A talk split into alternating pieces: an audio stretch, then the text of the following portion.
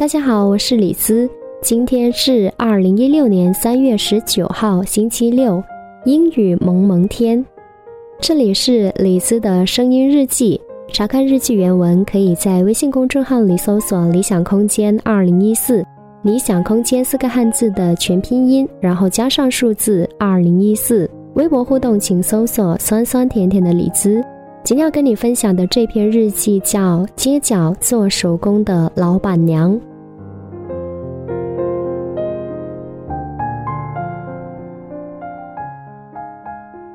昨天晚上家人感冒发烧，半夜起来用湿毛巾冷敷额头。早上起床之后呢，总算是高烧退却，然后去看医生。三月，广州一直烟雨朦胧，无法用言语来形容对回南天的喜爱了。到处湿哒哒，家里的墙面、门窗、地板都在冒汗或者是流泪。最要命的是，这样的天气，衣服干不了。在去看医生的路上呢，走街串巷，一片泥泞。在巷子深处，听到了这样的对话：一个中年大叔说：“嫂嫂，这些水过几天就干了。”另外一个大叔说：“难说哦。”确实是如此。因为看到最近的天气预报说广东大雾，回南天持续，下周降水更明显，所以得知这个消息的时候呢，心早就碎了。不过惊喜的发现，路边的老树在经历一个寒冬的枯萎之后，竟然冒出了绿芽，欣喜若狂。停在树下的小车，在一夜的春风吹绿叶之后。落英缤纷，好看至极。转角又遇见了一棵硕大的、含苞待放的木棉树，所以让我很期待接下来的周末要去寻找广州城最美的木棉花，就地重游。所以迫不及待，迫不及待。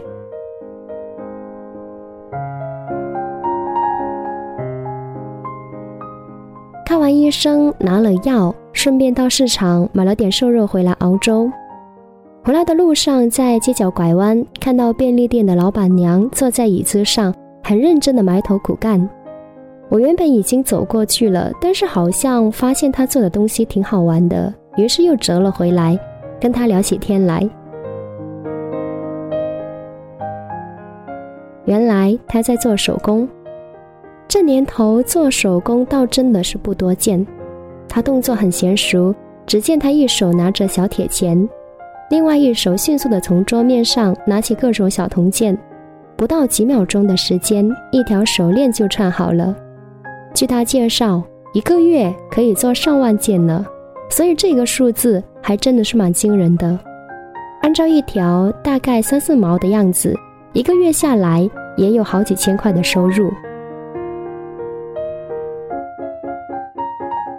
我说：“哎，你这份工不错啊，可以一边照顾家里的小店，另外一边又可以做点兼职，两不误哦。”他说：“是啊，我就是喜欢它不受限制，有货了对方会直接给我送过来，而我做好之后一个电话他就过来取，所以很方便。”不过他继续有补充到说：“现在手工也不好做，时有时无，去年就只做了十个月。”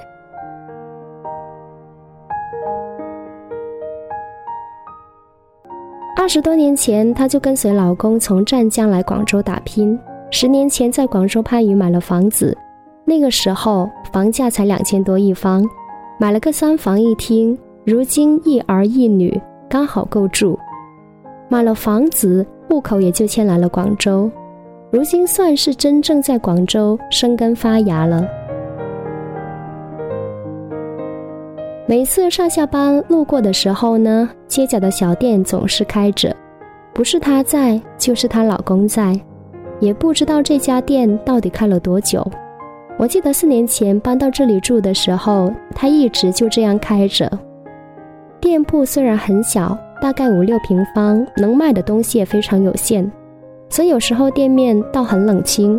老板静静的在看手机视频，或者是老板娘在埋头做手工，有时候也会聚集几个人在聊天，时而冷清，时而热闹，都已经习惯了。所以有时候还是感觉蛮奇特的，像我们父母那一辈，哪个母亲不会做点手工呢？比如缝缝补补、穿针带线，那叫一个心灵手巧。如今的姑娘呢，还懂什么叫手工？虽然可能依旧会有一些文青是喜爱做手工制作的，果真如此的话，那也会被大家崇拜，视为有才艺。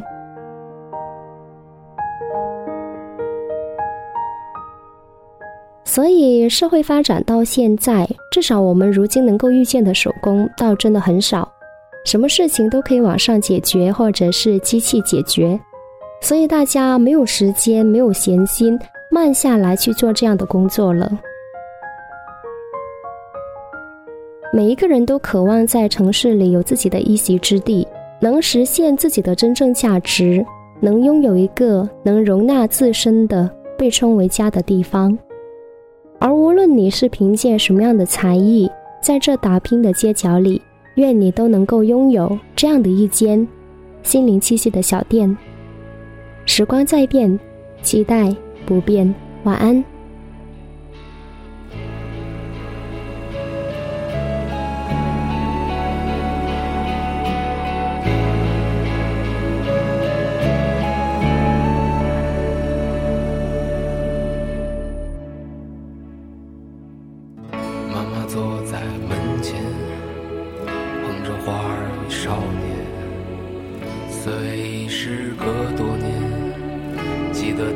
泪水涟涟，那些幽暗的时光，那些坚持与慌张。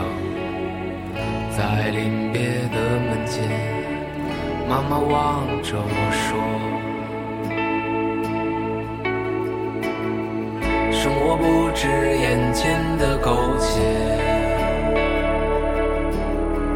还有诗和远方的田野，赤手空拳来到人世间，为找到那片爱。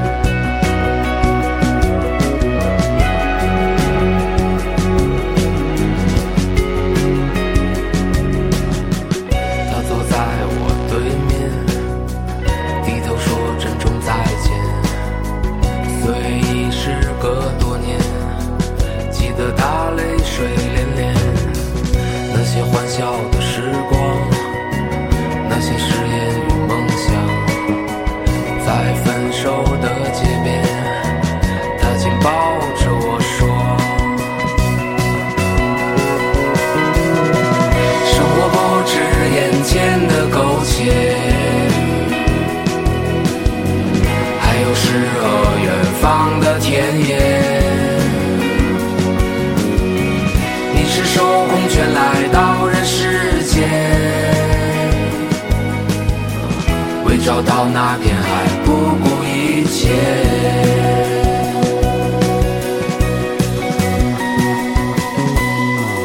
我独自渐行渐远，膝下多了个少年。少年一天天长大，有一天要离开家。看他背影的成长，看他坚持回望。我知道有一天，我会笑着对他说：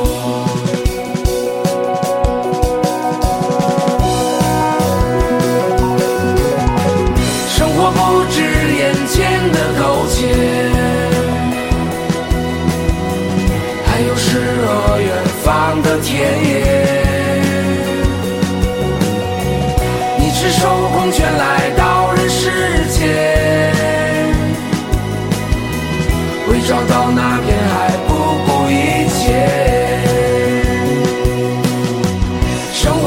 止眼前的苟且，还有诗和远方的田野。你赤手空拳来到人世间，为找到那片海不顾一切。